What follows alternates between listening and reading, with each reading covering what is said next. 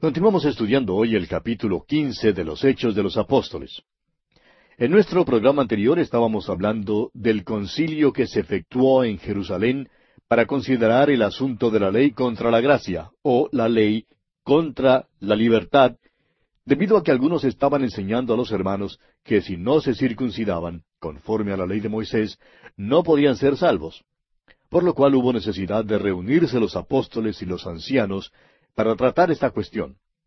Y dejamos a Jacobo haciendo uso de la palabra en este concilio y citando las palabras del profeta Amós, que se encuentran en el capítulo nueve de esa profecía, versículos once y doce. Y luego de hacer un resumen de lo que es el programa de Dios, Jacob presenta ahora su decisión.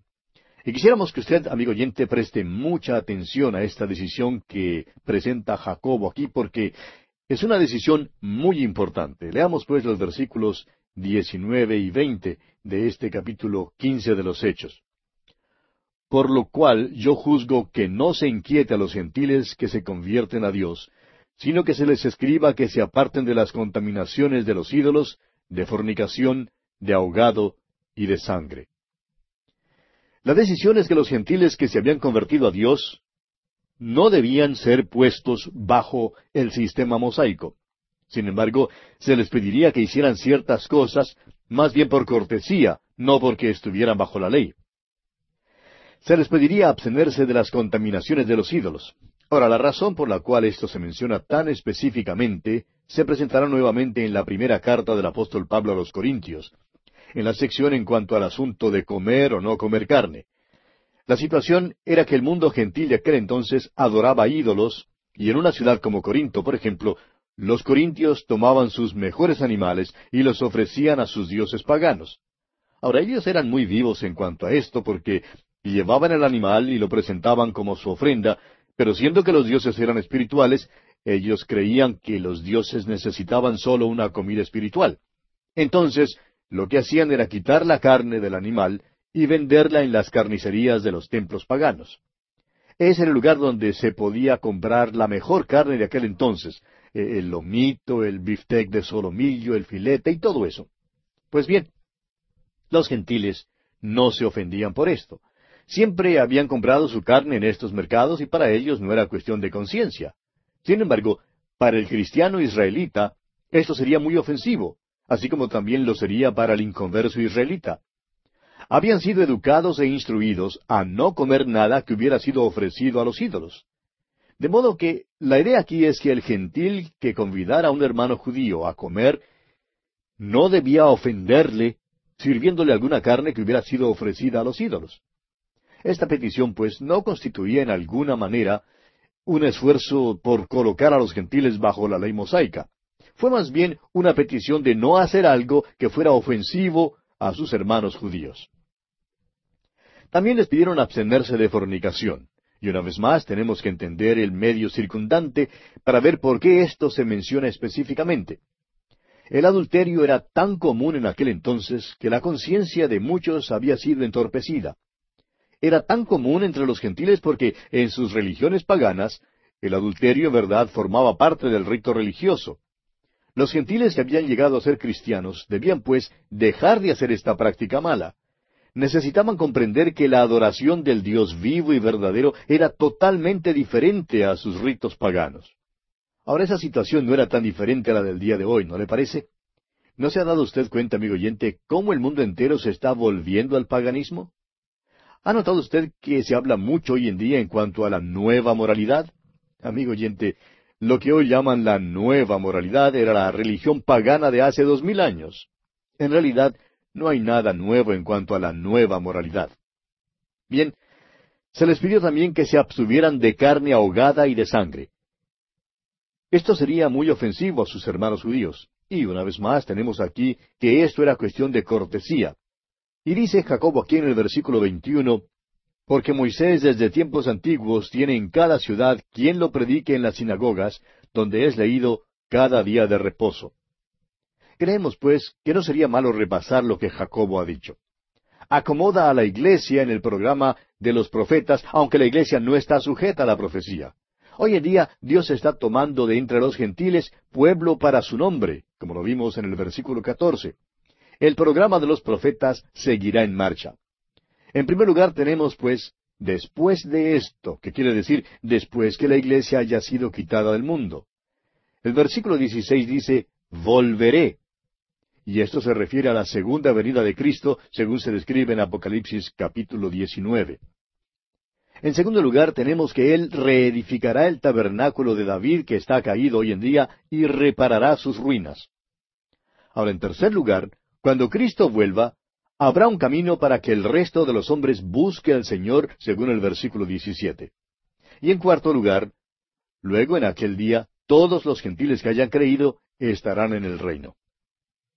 Notemos también el contraste que hay entre la expresión de ellos, refiriéndose a los gentiles en el versículo 14, y la expresión todos los gentiles en el versículo 17, o sea, los gentiles que invocan el nombre de Jesucristo. Tenemos ahora la decisión del concilio. Leamos los versículos 22 y 23 de este capítulo 15 de los Hechos. Entonces pareció bien a los apóstoles y a los ancianos, con toda la iglesia, elegir de entre ellos varones y enviarlos a Antioquía con Pablo y Bernabé, a Judas, que tenía por sobrenombre Barsabás, y a Silas, varones principales entre los hermanos, y escribir por conducto de ellos, los apóstoles y los ancianos y los hermanos, a los hermanos de entre los gentiles que están en Antioquía, en Siria y en Cilicia, salud. Hay algunos nombres que aquí se mencionan por primera vez. Silas, como veremos más adelante, será compañero de Pablo en el siguiente viaje. Ahora note usted el amor que es demostrado en esta carta que están escribiendo. Son judíos cristianos los que escriben esta carta a los gentiles que se habían convertido a Dios y los llaman hermanos de entre los gentiles. Prosigamos ahora con el versículo 24 de este capítulo 15 de los Hechos. Por cuanto hemos oído que algunos que han salido de nosotros, a los cuales no dimos orden, os han inquietado con palabras, perturbando vuestras almas, mandando circuncidaros y guardar la ley. Esta carta establece con toda claridad que aquellos judaizantes que habían salido de Jerusalén lo habían hecho sin ninguna autoridad de la iglesia en Jerusalén. Y esto establece también el hecho que cualquiera que trate de poner a otro bajo la ley hoy en día no lo hace en ninguna manera bajo la autoridad o respaldo de la palabra de Dios. Y continúan diciendo en esta carta, aquí en los versículos 25 y 26, Nos ha parecido bien, habiendo llegado a un acuerdo, elegir varones y enviarlos a vosotros con nuestros amados Bernabé y Pablo, hombres que han expuesto su vida por el nombre de nuestro Señor Jesucristo. ¿No le parece esta una recomendación amable en cuanto a estos hombres? La Iglesia envía a los hombres que han sido probados, hombres que han expuesto sus vidas. Amigo oyente, ¿cuánto ha sufrido usted por Él? Es decir, por el Señor. ¿Qué le ha costado? ¿Ha pagado algún precio por seguir a Jesucristo? Avancemos ahora con el versículo 27. Así que enviamos a Judas y a Silas, los cuales también de palabra os harán saber lo mismo. Usted puede ver que si hubieran enviado solamente a Bernabé y a Pablo, el pueblo podría haber dicho, bueno, es de esperarse que estos dos hombres traigan un informe como este.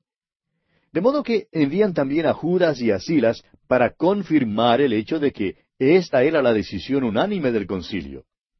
Prosigamos ahora con el versículo 28 de este capítulo 15 de los Hechos porque ha parecido bien al Espíritu Santo y a nosotros no imponeros ninguna carga más que estas cosas necesarias.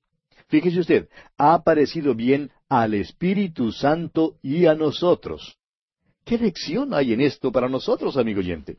Continuemos con el versículo 29.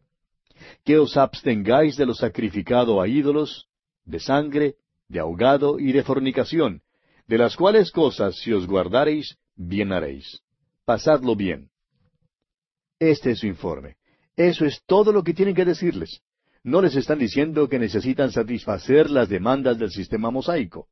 Y leemos en los versículos treinta y treinta y uno, Así pues, los que fueron enviados descendieron a Antioquía y reuniendo a la congregación entregaron la carta, habiendo leído la cual, se regocijaron por la consolación. Hay consuelo y solaz en el Evangelio, amigo oyente. No hay nada sino condenación en la ley. La ley condena, amigo oyente. La ley es un espejo. Nos hace ver que somos perversos y que estamos destituidos de la gloria de Dios. El Evangelio, en cambio, dice, ven a Dios. Él te quiere recibir. Él te salvará por su gracia. Estas sí que son palabras realmente consoladoras. Bien, sigamos adelante con los versículos 32 al 35 ahora. Y Judas y Silas, como ellos también eran profetas, consolaron y confirmaron a los hermanos con abundancia de palabras. Y pasando algún tiempo allí, fueron despedidos en paz por los hermanos, para volver a aquellos que los habían enviado. Mas a Silas le pareció bien el quedarse allí. Y Pablo y Bernabé continuaron en Antioquía, enseñando la palabra del Señor y anunciando el Evangelio con otros muchos. Es evidente que Pablo y Silas se llevaban bien. A Silas le agradó Pablo y le gustó trabajar junto con él. Por tanto, se quedó allí en la iglesia de Antioquía. Debe haberse sentido privilegiado de poder trabajar con estos creyentes gentiles. De todos modos, se quedó allí. Pablo y Bernabé realmente eran los pastores de la iglesia allí en Antioquía. Veamos ahora los planes para el segundo viaje misionero. Leamos el versículo 36 de este capítulo 15 de los Hechos. Después de algunos días, Pablo dijo a Bernabé, Volvamos a visitar a los hermanos en todas las ciudades en que hemos anunciado la palabra del Señor para ver cómo están. Pablo tenía interés en las iglesias, tenía un interés sincero en los creyentes, tenía un interés especial en los hermanos en Galacia. De modo que creyó que era una buena idea volver una vez más para visitar aquellas iglesias. Continuemos con el versículo 37.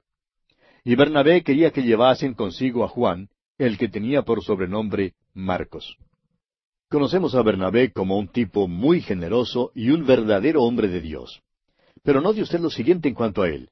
Cuando se resolvía en cuanto a cierta cosa, después no cambiaba de parecer. Le llamaríamos terco, ¿no le parece? Recuerde que todos estos hombres nunca dejaron de ser humanos. Siempre retuvieron su vieja naturaleza. Tanto Pablo como Bernabé se aferraron a su propia posición y ninguno de los dos estuvo dispuesto a cambiar de parecer. Note usted lo que ocurre. Leamos el versículo 38 de este capítulo 15 de los Hechos. Pero a Pablo no le parecía bien llevar consigo al que se había apartado de ellos desde Panfilia y no había ido con ellos a la obra. Pablo también tenía sus persuasiones. Bernabé quiere llevar a Juan Marcos, pero Pablo dice que no lo llevará.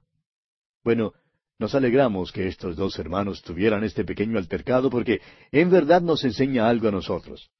Estos hombres eran seres humanos tal como usted y yo también lo somos. Revela que aun a los santos les es posible altercar sin ser desapacibles. Pero notemos aquí que no se dividieron para formar dos iglesias diferentes simplemente altercaron en cuanto a este punto.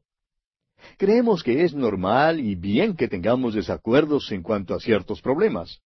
En realidad, no importa tener desacuerdos. Claro que si yo llegase a tener un desacuerdo, oraría que el otro hermano comprendiera las cosas como yo las comprendo. Y con toda certeza que el otro hermano estaría haciendo la misma cosa, orando para que yo comprendiera las cosas como él las comprende. Ahora el versículo 39 nos dice, y hubo tal desacuerdo entre ellos que se separaron el uno del otro. Bernabé, tomando a Marcos, navegó a Chipre. El relato no dice más en cuanto a Bernabé. Él se fue a Chipre y allí tuvo un gran ministerio. Bernabé había salido de Chipre.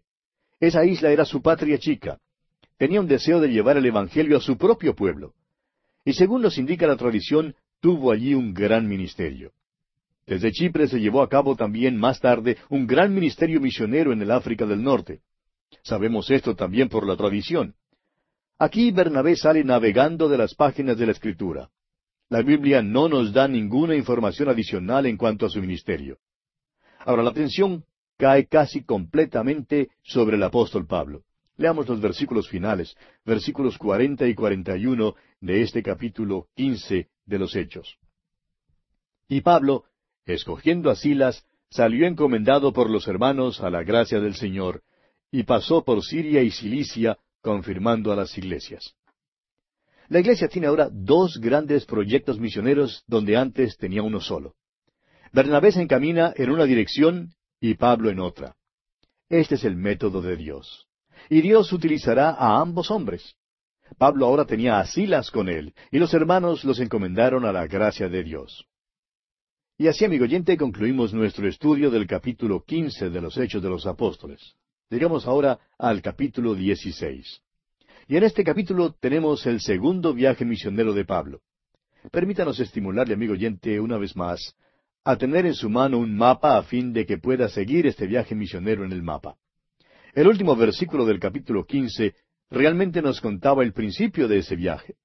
Pablo y Silas pasaron por Siria y Cilicia, confirmando a las iglesias. Desde allí veremos que seguirán hasta el país de Galacia. Ahora a mí me gusta viajar, y espero que también a usted le guste viajar, de modo que vamos a viajar juntamente con Pablo en estos viajes misioneros. ¿Qué le parece? Si usted se pone a viajar con él, de seguro disfrutará mucho y se dará cuenta que el viaje será muy emocionante. Ahora, este viaje no le costará mucho, amigo oyente, porque si usted nos acompaña, pues viajará en el autobús bíblico con nosotros. Ahora, Pablo, cuando hacía estos viajes, tenía que caminar durante casi todo su viaje. Pero nosotros vamos a acompañarle viajando en nuestro autobús bíblico. ¿Qué le parece?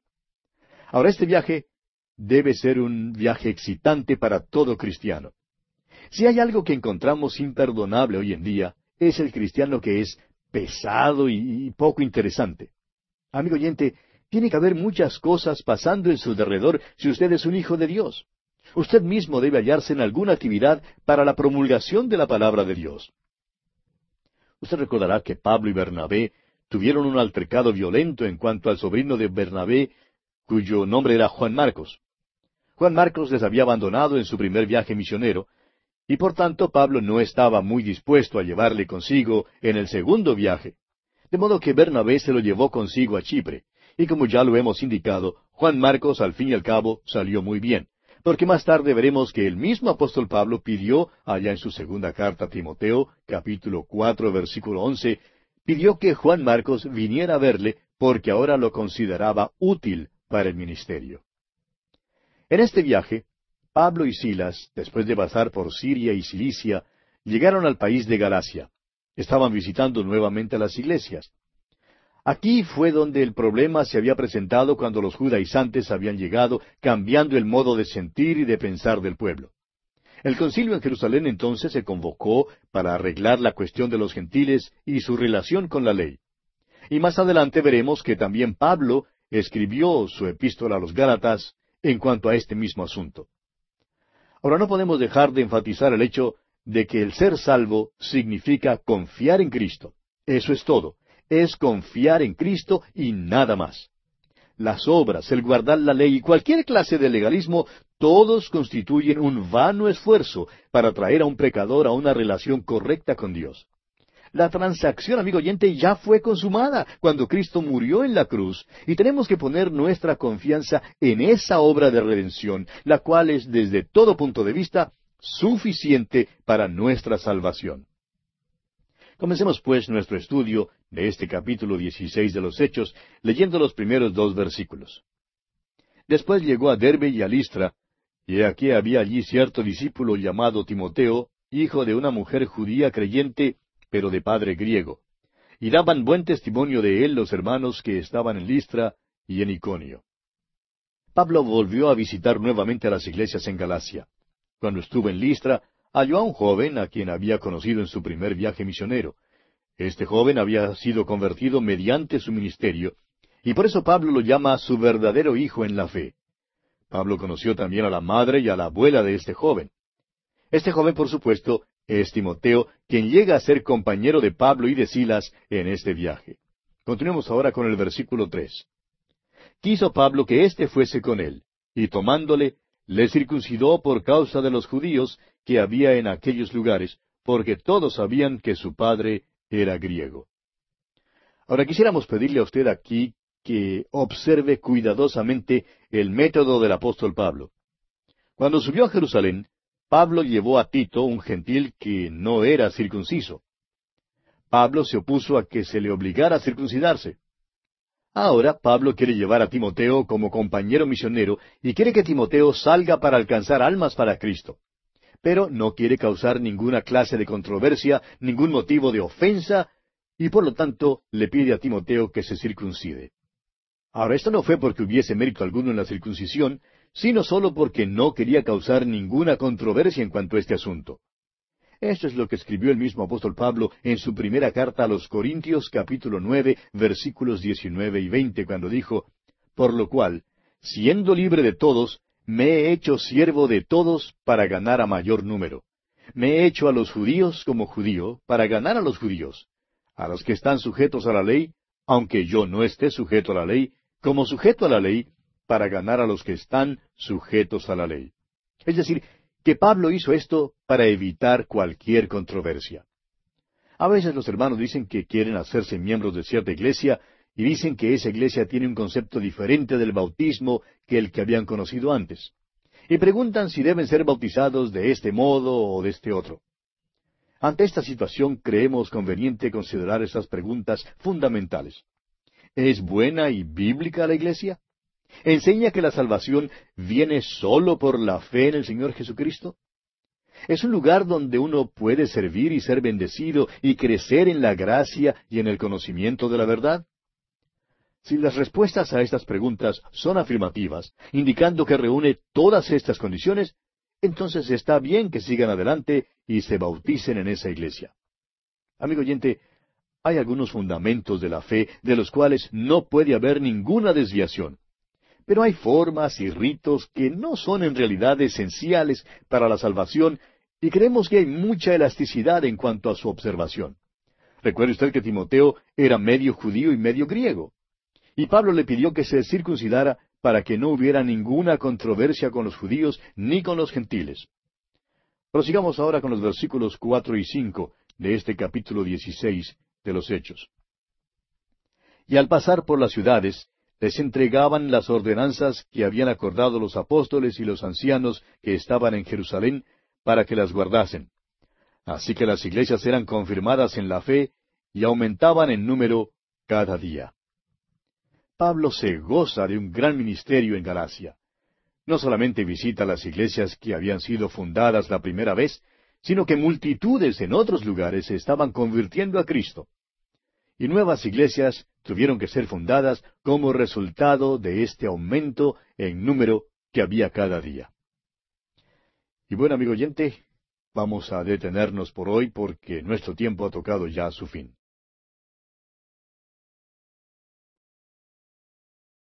Continuamos hoy nuestro estudio en el capítulo 16 de los Hechos de los Apóstoles.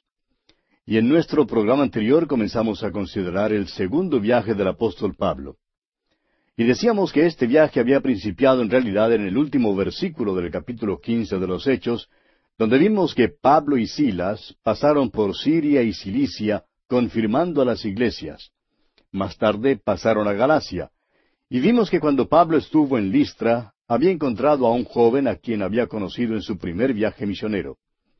Este joven se había convertido por medio del ministerio de Pablo, y por eso Pablo lo llama su verdadero hijo en la fe. Pablo conoció también a la madre y a la abuela de este joven. Y dijimos que este joven era, por supuesto, Timoteo, quien llegó a ser compañero de Pablo y de Silas en este viaje. Vimos además que Pablo, cuando le tomó por compañero, le circuncidó por causa de los judíos, es decir, para evitar cualquier tipo de polémica o, cualquier tipo de controversia con los judíos y con los gentiles. Y por esta causa hizo que Timoteo se circuncidara. Y finalmente vimos que Pablo se gozó de un gran ministerio en Galacia. No solamente visitó las iglesias que habían sido fundadas la primera vez, sino que multitudes en otros lugares se estaban convirtiendo a Cristo. Nuevas iglesias tuvieron que ser fundadas como resultado de este aumento en número que hubo cada día. Hoy vamos a considerar la visita de Pablo a Filipos. Y comenzaremos leyendo el versículo seis de este capítulo dieciséis de los Hechos. Y atravesando Frigia y la provincia de Galacia, les fue prohibido por el Espíritu Santo hablar la palabra en Asia. Galacia incluye toda esta región. Opinamos que Pablo pasó desde aquí al norte del país. La provincia de Asia queda más al sur donde está la ciudad de Éfeso. El hecho es que Éfeso era la principal ciudad de la provincia de Asia. Teniendo intenciones de ir hacia el sur de Asia, Pablo pensaba dar una vuelta y pasar por Asia Menor. Esta era una región sumamente poblada en aquel entonces, y en verdad era el centro de la cultura griega. Esta era una gran región comercial, un centro político y un centro académico de gran importancia. Y Pablo esperaba dar una gran vuelta pasando por el país de Galacia, luego por Frigia, más tarde hacia el sur, a la provincia de Asia, y luego de vuelta nuevamente a Antioquía para dar un informe a la iglesia allí. Pero el Espíritu de Dios pensaba en otra cosa. Y se nos dice que les fue prohibido por el Espíritu Santo hablar la palabra en Asia. Ahora, esto en verdad es asombroso, ¿no le parece, amigo oyente? Fíjese usted, Pablo quería ir hasta allí y el Espíritu de Dios había expresado que quería que la palabra fuera promulgada. Pero el mismo Espíritu le indicó a Pablo que quería que estuviera en un lugar diferente en aquella oportunidad. Por tanto, Pablo naturalmente cree que si no puede ir hacia el sur, irá al norte. Bitinia quedaba en el norte junto al Mar Negro. Había una gran concentración de hebreos en esa región y era un centro de población bastante grande.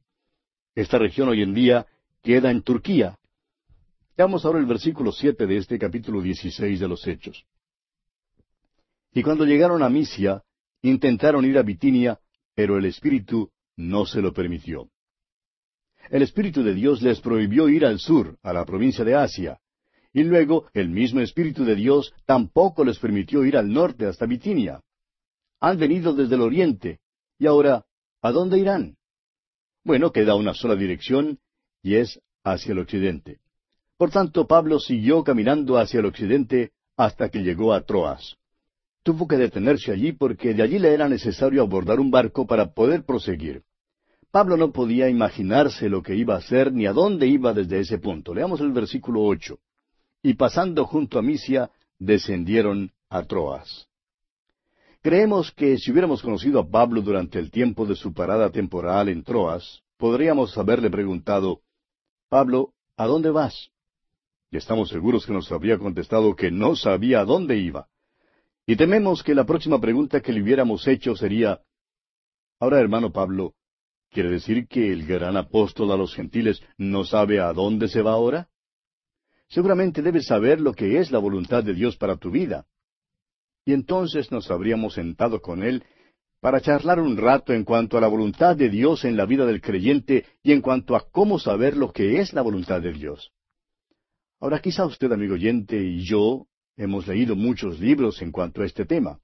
Pero es una lástima que Pablo no tuviera consigo uno de esos libros en aquel entonces, pues simplemente no sabía lo que era la voluntad de Dios. El Espíritu de Dios le estaba guiando y allí en Troas Pablo simplemente esperaba. Se necesitará un movimiento poderoso para lograr que Pablo salga de Asia y que vaya a Europa. Continuemos ahora leyendo el versículo nueve de este capítulo dieciséis de los Hechos. Y se le mostró a Pablo una visión de noche, un varón macedonio estaba en pie, rogándole y diciendo, Pasa a Macedonia y ayúdanos. Este es el llamamiento de Pablo a Macedonia. Ahora Macedonia queda al otro lado del mar Egeo en Europa continental. Pablo estaba en Asia. El Evangelio pasará de Asia a Europa. Vemos que ahora el Espíritu de Dios le está dirigiendo hacia esa región. No sabemos por qué Pablo fue dirigido hacia Europa. No comprendemos por qué no fue dirigido hacia el oriente, a un país como la China, por ejemplo. Todo lo que sabemos es que el Espíritu de Dios le dirigió hacia el occidente, a Europa. Y damos muchas gracias a Dios por el hecho de que esta fue la dirección que tomó. Hablando sobre este mismo asunto, dice el autor de estos estudios bíblicos, el doctor J. Vernon McGee, que en aquel entonces sus antepasados por un lado de la familia vagaban en los bosques de Alemania. Eran paganos y perversos, y adoraban toda clase de ídolos y se entregaban a la idolatría. Era una gente pagana. La otra parte de su familia, dice él, es de Escocia, y quizás sus antepasados ya estuvieran en Escocia en aquel entonces, o quizá llegaron hasta allí un poco más tarde. Pero sea como fuere, dice el doctor Magui, que eran de los salvajes más bajos y más viles que jamás se hayan encontrado en la tierra. De modo que Doy gracias a Dios, dice el doctor Magui, que el Evangelio fue a Europa para alcanzar a los que allí habitaban. Ahora es posible que usted, amigo oyente, se sonría porque cree que es interesante que los antepasados de este hombre de Dios, el doctor J. Vernon Magui, eran así. Pero permítanos decirle, amigo oyente, que quizás sus propios antepasados vivían en la cueva de al lado. Bien podrían haber sido tan viles y tan bajos como ellos. De modo que debemos dar gracias a Dios que el Evangelio pasó a Europa. Todo lo que podemos hacer es admirarnos del tremendo significado de aquel gran paso a Europa. Bien, leamos ahora el versículo diez de este capítulo dieciséis de los Hechos.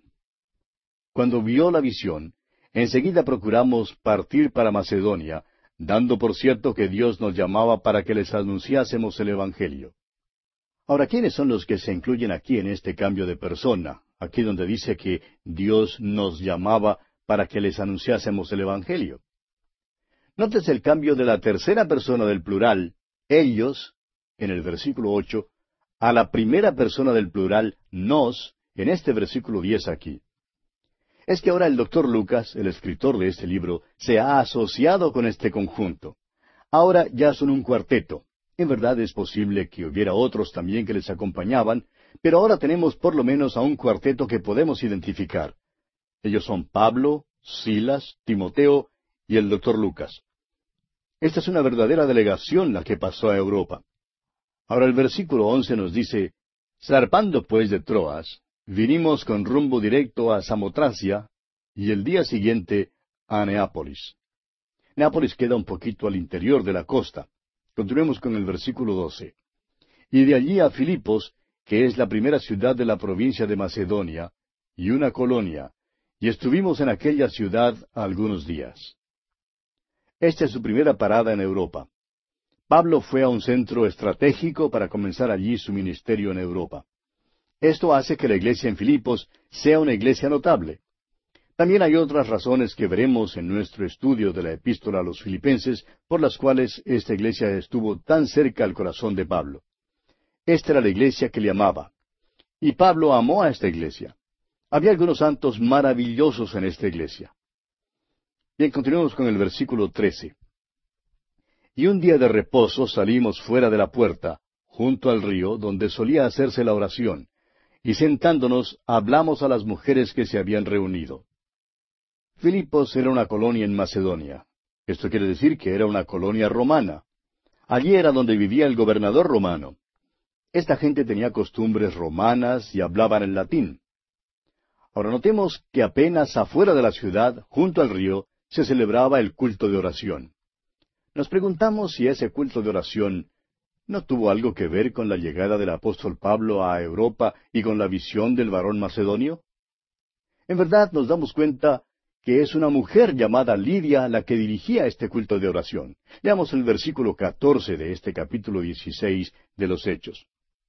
Entonces una mujer llamada Lidia, vendedora de púrpura de la ciudad de Tiatira, que adoraba a Dios, estaba oyendo, y el Señor abrió el corazón de ella para que estuviese atenta a lo que Pablo decía. Tiatira está situada en Asia Menor. Es el lugar de una de las siete iglesias que recibió una amonestación de nuestro Señor en los capítulos dos y tres del libro de Apocalipsis. Esta mujer, pues, era de allí. Ella adoraba a Dios. Adoraba al Dios vivo y verdadero, pero tenía muy poco conocimiento. Esta mujer Lidia era una persona extraordinaria. Era una mujer de carácter dominante y era líder. Al parecer, era ella quien dirigía el culto de oración. Lidia parece ser, pues, la primera persona convertida a Cristo en Europa, y fue la figura dominante en la iglesia que estaba en Filipos. Continuemos ahora con el versículo quince. Y cuando fue bautizada, y su familia, nos rogó diciendo, Si habéis juzgado que yo sea fiel al Señor, entrad en mi casa y posad, y nos obligó a quedarnos. No sabemos nada en cuanto al esposo de Lidia, pero debe haber estado en alguna parte. Hay familias así como esa, ¿sabe? Donde la mujer tiene un carácter dominante. Y al parecer así era en este caso porque toda su familia se convirtió a Cristo mediante su testimonio. Y ahora encontramos que Pablo y su grupo se quedan en su hogar y se hospedan allí. Es de asumir que Lidia era una persona pudiente y que le fue posible atender a las necesidades de ellos. Ahora continuemos con el versículo 16 de este capítulo 16 de los Hechos. Aconteció que mientras íbamos a la oración, nos salió al encuentro una muchacha que tenía espíritu de adivinación, la cual daba gran ganancia a sus amos adivinando. Amigo oyente, no vaya usted a creer que esta gente simplemente era tonta. Esta muchacha era endemoniada. Y estamos viendo en nuestros tiempos un resurgimiento del interés en el ocultismo y en los demonios. En cierta ocasión, una hermana que vive en un centro metropolitano en los Estados Unidos escribió una carta al doctor Magui contándole que comenzó a interesarse en la adivinación. Creía que simplemente se divertiría con esto y que no habría nada que fuese peligroso. Esta hermana tiene una historia espeluznante que contar. Pero dice que fue al escuchar la palabra de Dios en el programa a través de la Biblia en inglés que fue librada del poder satánico que le esclavizaba. Clamó, se volvió a Dios y el Señor la libró. La creencia en demonios está basada en la realidad. Esta muchacha que se menciona aquí en este pasaje era poseída de demonios, era esclava y sus amos la usaban para conseguir mucha ganancia. Podemos decir que ya existía la mafia en aquel entonces. Continuemos con los versículos 17 al 19 de este capítulo 16 de los Hechos. Esta, siguiendo a Pablo y a nosotros, daba voces diciendo, Estos hombres son siervos del Dios Altísimo, quienes os anuncian el camino de salvación.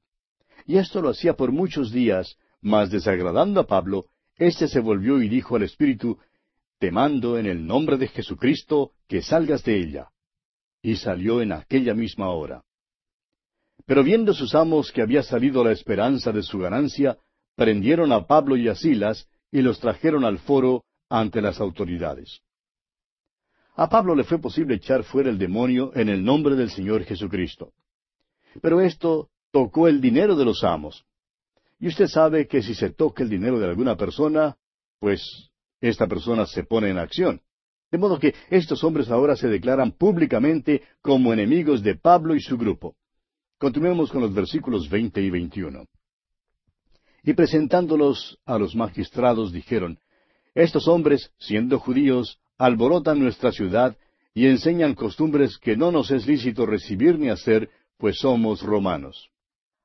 Ahora recuerde usted que Filipos era una colonia romana cuyo pueblo practicaba la idolatría romana. Pablo y sus hombres trataban de cambiar las cosas al predicar acerca del Dios verdadero. Sin embargo, los amos simplemente se escribieron del argumento de que eran romanos como excusa. El verdadero punto en disputa era que habían perdido su fuente de ingresos financieros. Continuemos con los versículos 22 al 24. Y se agolpó el pueblo contra ellos, y los magistrados, rasgándoles las ropas, ordenaron azotarles con varas. Después de haberles azotado mucho, los echaron en la cárcel, mandando al carcelero que los guardase con seguridad, el cual, recibido este mandato, los metió en el calabozo de más adentro y les aseguró los pies en el cepo. Note usted que estos hombres fueron azotados sus espaldas fueron laceradas y ellos fueron echados en la cárcel. Para mayor seguridad, notamos que el carcelero sujetó sus pies en el cepo. Ahora el versículo 25 dice, Pero a medianoche, orando Pablo y Silas, cantaban himnos a Dios, y los presos los oían. ¿Qué cosa más maravillosa es esta que estos hombres cantaban alabanzas a Dios mientras se hallaban en una situación tan miserable? No es extraño, pues, que las puertas se abrieran. Continuemos con los versículos 26 y 27, pero leamos el 25 una vez más. Pero a medianoche, orando Pablo y Silas, cantaban himnos a Dios, y los presos los oían. Entonces sobrevino de repente un gran terremoto, de tal manera que los cimientos de la cárcel se sacudían, y al instante se abrieron todas las puertas, y las cadenas de todos se soltaron. Despertando el carcelero, y viendo abiertas las puertas de la cárcel, sacó la espada y se iba a matar, pensando que los presos habían huido. Vamos a considerar por un momento a este carcelero filipense. Era responsable por estos presos y naturalmente pensó que si las puertas se habían abierto y las cadenas se habían caído, pues los presos se habían ido. Y él sería responsable por su escapada y tendría que perder su vida por incumplimiento de su deber. De modo que vemos que se paró listo a caer sobre su propia espada. Se paró al borde de la eternidad y se vio como un alma perdida. Pero vea usted lo que ocurre aquí en los versículos 28 al 31. Continuemos leyendo. Mas Pablo clamó a gran voz diciendo, No te hagas ningún mal, pues todos estamos aquí. Él entonces, pidiendo luz, se precipitó adentro y temblando se postró a los pies de Pablo y de Silas. Y sacándolos les dijo, Señores, ¿qué debo hacer para ser salvo? Ellos dijeron, Cree en el Señor Jesucristo y serás salvo, tú y tu casa. ¿Qué debe hacer un hombre para ser salvo? Debe creer en el Señor Jesucristo. ¿Podría acaso creer uno por otro miembro de su familia? De ninguna manera. Cree en el Señor Jesucristo y serás salvo. Y si tu familia cree en el Señor Jesucristo, ellos también serán salvos. Ese es el significado aquí. Ahora los versículos 32 y 33 continúan diciéndonos, Y le hablaron la palabra del Señor a él y a todos los que estaban en su casa. Y él tomándolos en aquella misma hora de la noche, les lavó las heridas y enseguida se bautizó él con todos los suyos. ¿Qué diferencia? Él había causado las heridas de estos hombres, pero ahora les lava las heridas. Es un hombre totalmente cambiado. Prosigamos con los versículos 34 y 35. Y llevándolos a su casa, les puso la mesa, y se regocijó con toda su casa de haber creído a Dios. Cuando fue de día, los magistrados enviaron alguaciles a decir, Suelta a aquellos hombres. Esta acción se debe a que ellos se dan cuenta de que lo que habían hecho lo habían hecho ilegalmente. Y ahora están mandando que suelten a los presos para que se vayan en paz. Sin embargo, Pablo elevó una objeción. Dijo que no saldría bajo tales circunstancias. Leamos los versículos 37 hasta el 40 de este capítulo 16 de los Hechos. Pero Pablo les dijo, Después de azotarnos públicamente sin sentencia judicial, siendo ciudadanos romanos, nos echaron en la cárcel y ahora nos echan encubiertamente? No, por cierto, sino vengan ellos mismos a sacarnos. Y los alguaciles hicieron saber estas palabras a los magistrados, los cuales tuvieron miedo al oír que eran romanos. Y viniendo les rogaron, y sacándolos les pidieron que salieran de la ciudad. Entonces, saliendo de la cárcel, entraron en casa de Lidia, y habiendo visto a los hermanos, los consolaron y se fueron. Note usted que Pablo objeta al hecho de que estos magistrados quieren sacarles encubiertamente después de haberles azotado públicamente sin sentencia judicial, a pesar de ser ciudadanos romanos, lo cual era ilegal.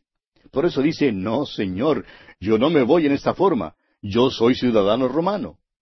Y entonces al oír esto, los magistrados, dice aquí el versículo 38, tuvieron miedo al oír que eran romanos. De modo que decidieron venir y les rogaron que salieran y se fueran de la ciudad. Ellos entonces, saliendo de la cárcel, entraron en la casa de Lidia y después de ver a los hermanos, los consolaron y se fueron. Y así, amigo oyente, concluye el capítulo 16 de este libro de los Hechos de los Apóstoles. Llegamos ahora al capítulo 17. Y tenemos en este capítulo la continuación del segundo viaje misionero de Pablo. Estamos acompañando a Pablo en su segundo viaje misionero. Vimos en el capítulo 16 que Pablo había entrado por primera vez al continente europeo, lo cual constituyó un paso memorable, significativo y revolucionario. Llevó el Evangelio a los antepasados de muchos de nosotros. Ahora no podemos alegar ser superiores a otros. En realidad, Dios escoge lo débil del mundo simplemente para dejar saber al mundo que todo lo que Él hace es a causa de su soberana gracia y no a causa de ningún mérito humano. Le damos gracias a Dios por enviar el Evangelio a Europa. Vimos que Pablo fue primero a la ciudad de Filipo y que allí le trataron mal. Sin embargo, en aquel pueblo se pudo establecer una pequeña iglesia. Cuando estudiemos la epístola que Pablo escribió a esa iglesia, notaremos que era la iglesia más cercana al corazón del apóstol Pablo que cualquier otra iglesia o cualquier otro grupo de creyentes. Y ahora pues prosigue su viaje misionero. Esperamos que usted esté siguiendo en su mapa como le hemos sugerido. Y notará que Pablo va a Tesalónica, todavía viajando hacia el oeste a Macedonia. Tesalónica será pues su próxima parada importante en su actividad misionera. Comencemos leyendo el versículo uno de este capítulo diecisiete de los Hechos. Pasando por Anfípolis y Apolonia, llegaron a Tesalónica, donde había una sinagoga de los judíos. Ahora ya hemos notado esto. Pablo acostumbraba a usar la sinagoga como una plataforma de lanzamiento, por decirlo así, para introducirse a la vida de la ciudad o de la comunidad. Esto le conducía a relacionarse con los judíos devotos de la ciudad y algunos de esos judíos creerían. Nunca sucedió que todos creyeron, pero siempre hubo algunos que creyeron. El hecho es que la mayoría de ellos le rechazaría, y esto le abriría el camino a los gentiles. Luego, algunos de los gentiles también creerían, y esta es la manera como una iglesia se establecía, una iglesia local integrada por judíos y gentiles. Ahora, Anfípolis también era llamada Nueve Caminos, y este nombre sugiere una importancia estratégica y comercial. La mayoría de las ciudades se edifican sobre el modelo de un cuadro. Pero esta ciudad había sido edificada como una casa redonda y el muro alrededor de ella era también redondo. Anfípolis, pues, era una estación importante en la vía Ignacia, un camino romano que era la vía pública prominente por aquella región. En este camino, el Esponto quedaba a unos ochocientos kilómetros de Dirrachum, en el mar Adriático. Esta sería la carretera por la cual pasaba el ejército romano. Por esta ruta viajaban también los comerciantes. Y ahora vienen algunos misioneros que van de camino a Tesalónica. Apolonia era otro pueblo importante en esta misma vía Ignacia. Pero vamos a detenernos aquí por hoy, amigo oyente, porque nuestro tiempo una vez más ha tocado ya a su fin. Continuaremos, Dios mediante, en nuestro próximo programa.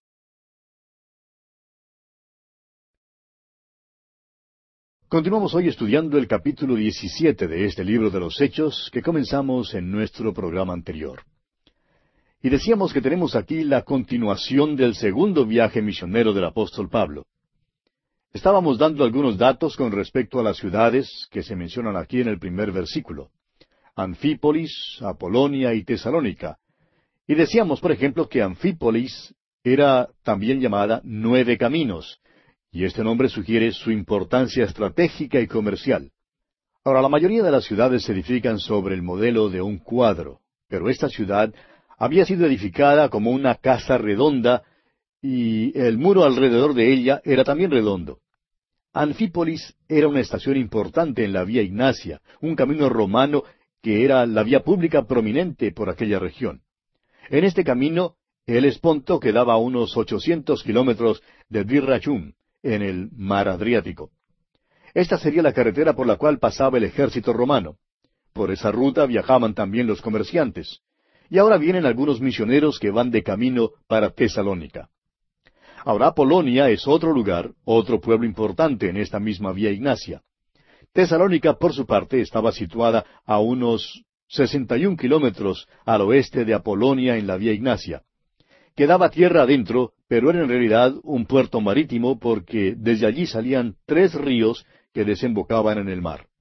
Era una ciudad importante de aquel entonces, otra colonia romana. Casandro, un rey macedonio, la reedificó alrededor del año 315 a.C. y le dio el nombre de Tesalónica, en honor a la media hermana de Alejandro Magno.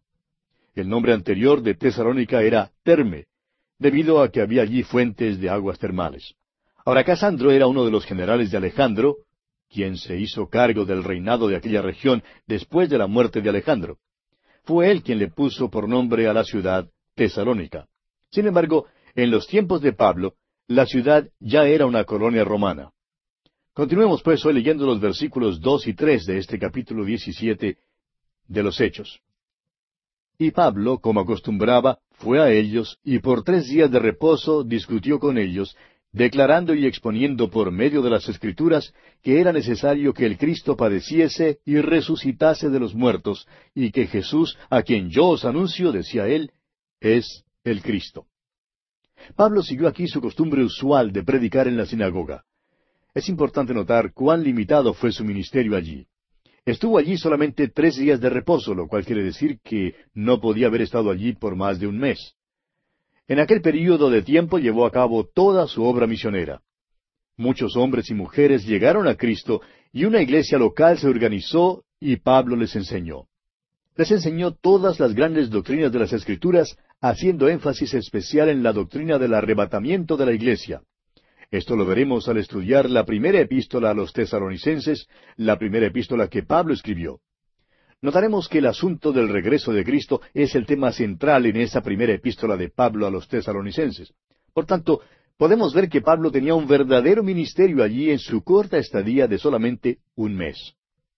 Veamos ahora en qué consistía el mensaje que Pablo presentó en Tesalónica. Dice aquí que estaba declarando y exponiendo.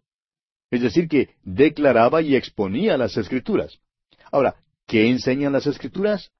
Que era necesario que el Cristo padeciese. De modo que predicó la muerte de Jesucristo, mostrándoles que ésta era necesaria según se manifestó en el Antiguo Testamento. Luego les enseñaba que era necesario que Cristo resucitase de los muertos. Esto quiere decir que predicó la muerte y la resurrección de Cristo. Amigo oyente, no encontrará usted ningún mensaje en este libro de los Hechos, predicado por Pedro o por Pablo, en el cual la resurrección no constituya su tema central.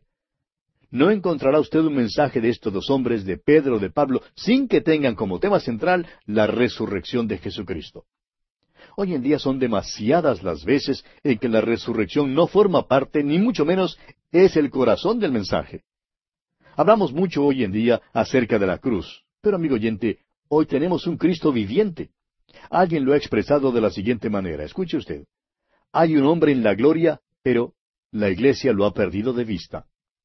En este mismo momento el Señor Jesucristo está a la diestra de Dios, y eso tiene mucha importancia.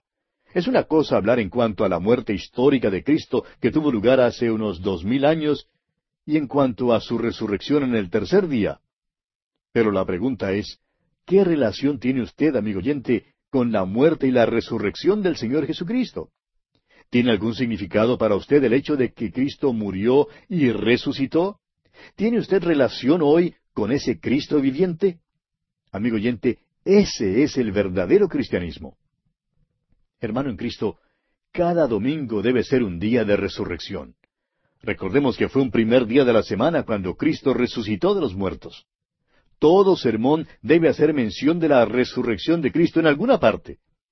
Es importante mencionar la resurrección de Cristo porque estamos hablando acerca del hombre en la gloria. Es importante hablar hoy en día acerca del hombre que hoy está en la gloria. Lamentablemente, el caso es que esta verdad no recibe el énfasis que merece. Si usted ojea cualquier libro de teología, descubrirá que todos tienen una larga sección en cuanto a la muerte de Cristo. Y es verdad que este tema tiene muchísima importancia, y damos gracias a Dios que le dedican tanto espacio a la muerte de Jesucristo. Pero la gran mayoría de estos libros solo tiene una sección breve, simplemente unas pocas hojas que tratan del tema de la resurrección. Y creemos que en esto han fracasado. Creemos que deben extenderse mucho más en cuanto a este tema de la resurrección de Jesucristo. El hecho es que la resurrección de Cristo fue la base de toda la predicación del Nuevo Testamento. Estamos dándole gran énfasis a esto porque lo consideramos sumamente importante. Bien, resumiendo, decimos entonces que Pablo estaba en Tesalónica tres días de reposo y que la resurrección de Cristo fue su mensaje. Ahora, fíjese usted cómo le recibieron aquí en el versículo cuatro de este capítulo diecisiete de los Hechos. Y algunos de ellos creyeron y se juntaron con Pablo y con Silas, y de los griegos piadosos gran número, y mujeres nobles no pocas. Algunos creyeron. Eso siempre pasa cuando la palabra de Dios se proclama. Algunos creen. Y sabe usted una cosa, esto implica que hay otros que no creen. La minoría cree, mientras que la mayoría no cree. Ahora, cuando el doctor Lucas dice, y mujeres nobles, no pocas, quiere decir que un gran número de ellas vinieron al Señor. ¡Cuán maravilloso es eso, amigo oyente! Continuemos con el versículo cinco de este capítulo diecisiete de los Hechos. Entonces los judíos que no creían, teniendo celos, tomaron consigo a algunos ociosos, hombres malos, y juntando una turba, alborotaron la ciudad, y asaltando la casa de Jasón, procuraban sacarlos al pueblo. lamentablemente tenemos algunos hombres malos aún en nuestras iglesias hoy en día. Pero no hallándolos, continúa aquí el versículo seis, pero no hallándolos, trajeron a Jasón y algunos hermanos ante las autoridades de la ciudad, gritando, Estos que trastornan el mundo entero también han venido acá. Ahora, ¿no cree usted que estas palabras son un mero gesto oratorio o una hipérbole?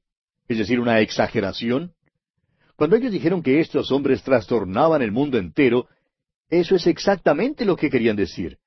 ¿Sabía usted que cuando el cristianismo penetró en aquel viejo imperio romano, causó una verdadera revolución? Produjo un gran efecto. Es lástima que no podamos tener una revolución de este tipo y volvernos al Señor Jesucristo y a la palabra de Dios hoy. Nuestro mundo está lleno de hipocresía.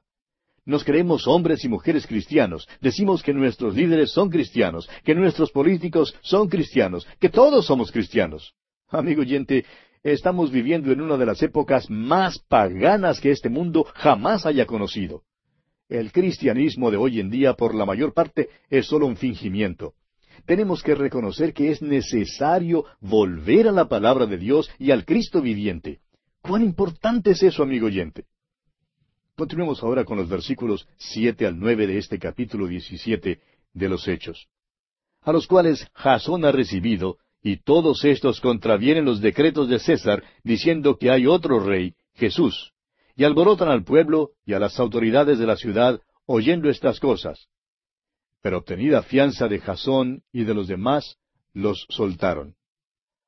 Ahora recuerde que esta ciudad era una colonia romana, rendía homenaje a César. Y vemos que una vez que reciben una fianza de Jasón y de los demás, les dejan irse. Continuemos ahora con el versículo diez, y de aquí en adelante tenemos ahora el ministerio de Pablo en Berea. Leamos el versículo diez de este capítulo diecisiete de los Hechos.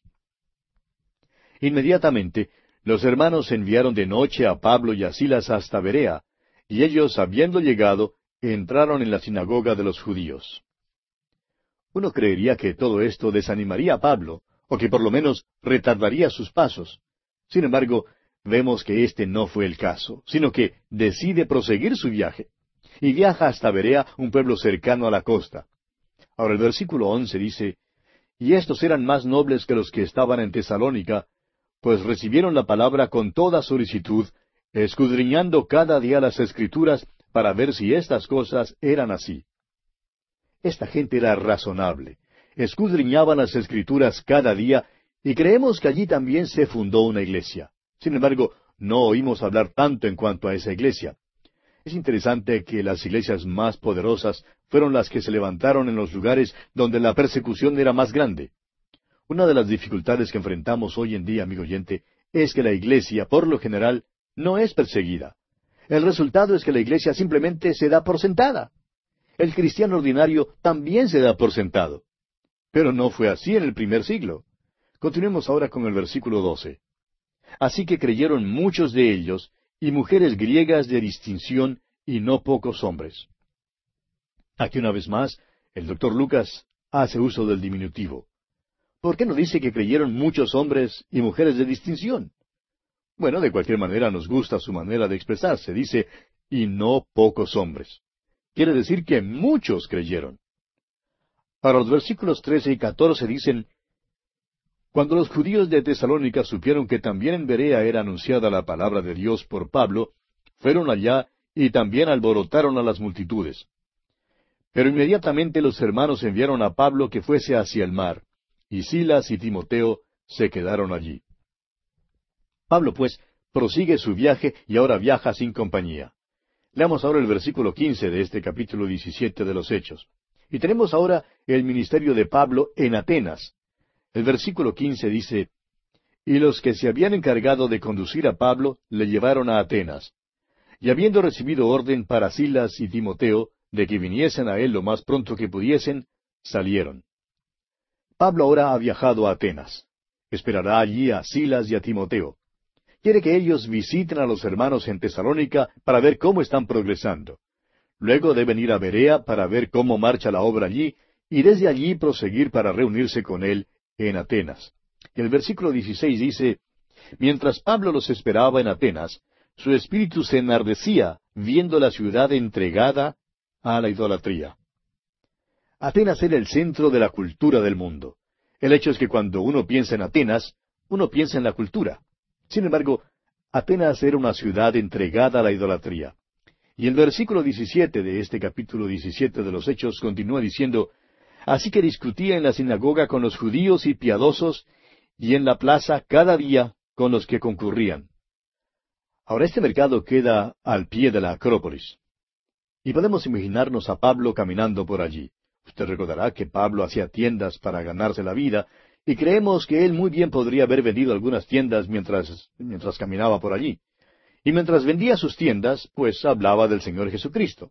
Continuemos con el versículo 18. Y algunos filósofos de los epicúreos y de los estoicos disputaban con él, y unos decían, ¿qué querrá decir este palabrero? Y otros, parece que es predicador de nuevos dioses, porque les predicaba el Evangelio de Jesús y de la resurrección. La filosofía de los epicúreos era más o menos hedonista. Los estoicos, en cambio, era un grupo que creía en la circunspección y la moderación. Los epicúreos creían que uno no debía restringirse, creían que de esta manera uno podría vencer la carne. Creían que uno debía darle al cuerpo todo lo que quería tener. Según esta filosofía, si uno quería licor, pues que tomara todo lo que pudiera aguantar. Ahora, en cuanto al sexo, amigo oyente, créanos que los epicúreos podrían participar plenamente en lo que llaman la nueva moralidad. La llaman nueva, pero como usted ve, en realidad no era nada nuevo para los epicúreos. Ahora, por contraste, los estoicos creían que se debía ejercer dominio total sobre el cuerpo.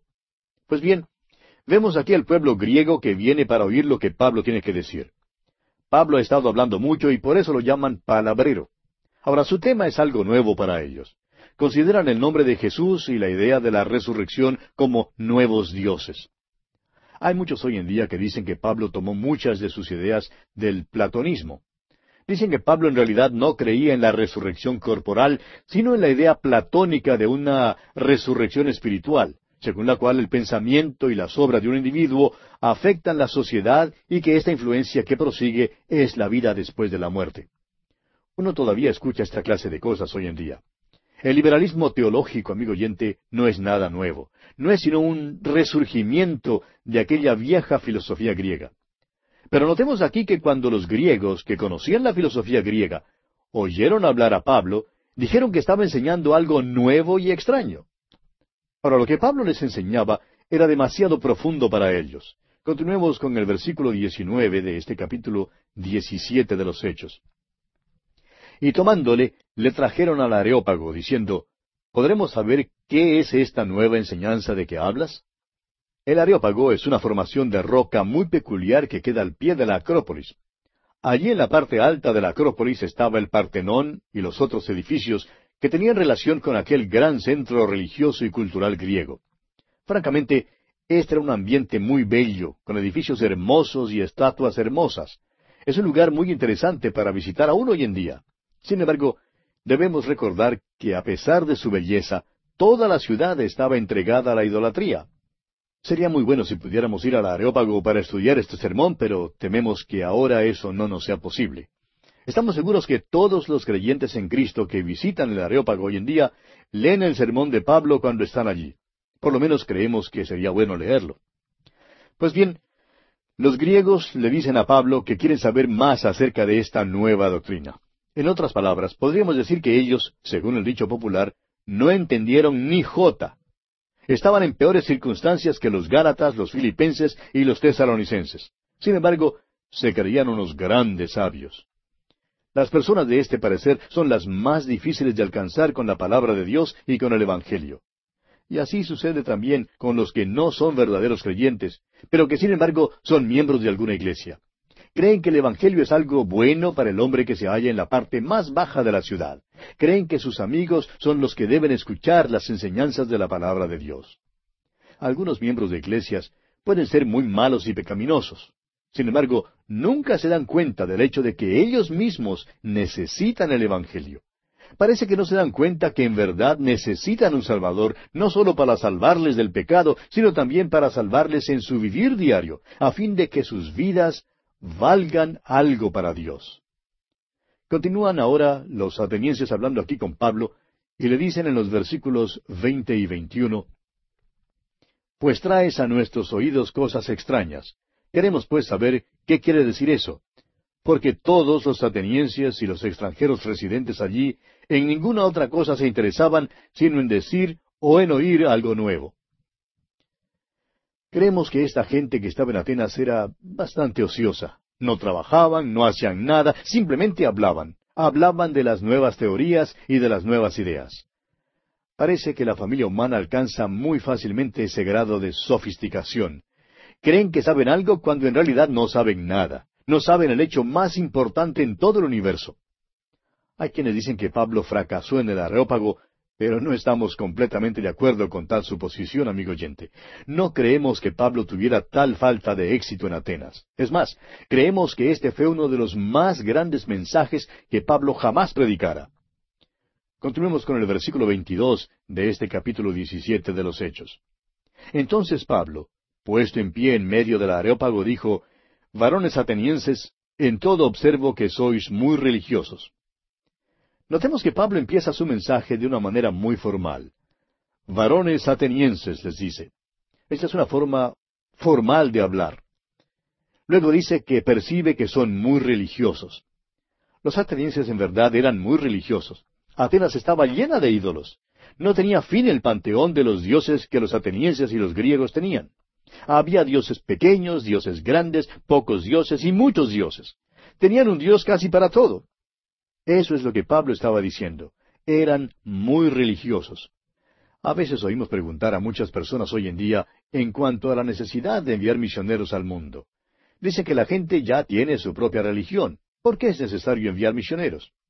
Ahora, ¿cuál piensa usted, amigo oyente, que sería la respuesta del apóstol Pablo en cuanto a esto? ¿Por qué fue él a predicar allá en Atenas? Fue porque esta gente tenía ya su religión. Este precisamente era su problema eran muy religiosos. Un predicador dijo hace muchos años, Cuando yo vine a Cristo, perdí mi religión. Y hay muchos en nuestras iglesias hoy en día que necesitan perder su religión para que puedan encontrar a Cristo. Ese es el gran problema que enfrentan. Algunos creen que los hombres son demasiado malos para ser salvos. Pero este no es el verdadero problema. El problema es que se creen demasiado buenos. Se creen religiosos, se creen dignos, se creen buenos. Amigo oyente, tenemos que predicar el Evangelio porque los hombres están perdidos sin Cristo. Y es por eso que Pablo fue a Atenas. Necesitaban escuchar el mensaje del Evangelio. Fíjese usted que en Atenas Pablo no fue a la sinagoga. Empieza su discurso maestro dirigiéndose a los varones atenienses. Y después que hace esta observación de que son muy religiosos, sigue diciendo aquí en el versículo 23 de este capítulo 17 de los Hechos, porque pasando y mirando vuestros santuarios, hallé también un altar en el cual estaba esta inscripción, Al Dios no conocido. Al que vosotros adoráis, pues, sin conocerle, es a quien yo os anuncio. Pablo les dice, pasando y mirando vuestro santuario. Es decir, Pablo había visto los objetos de su adoración. Había notado sus altares, sus ídolos y sus templos. El hecho es que ese hermoso templo que llamaban el Partenón era un templo edificado a Atena, la diosa virgen de los atenienses. Había ídolos por todas partes. Y Pablo había notado esto. Y luego dice que entre todos los ídolos había encontrado un altar que tenía esta inscripción. Al Dios no conocido. Ahora eso pudiera significar varias cosas, pero entraremos en su consideración en nuestro próximo programa. Por hoy vamos a detenernos aquí.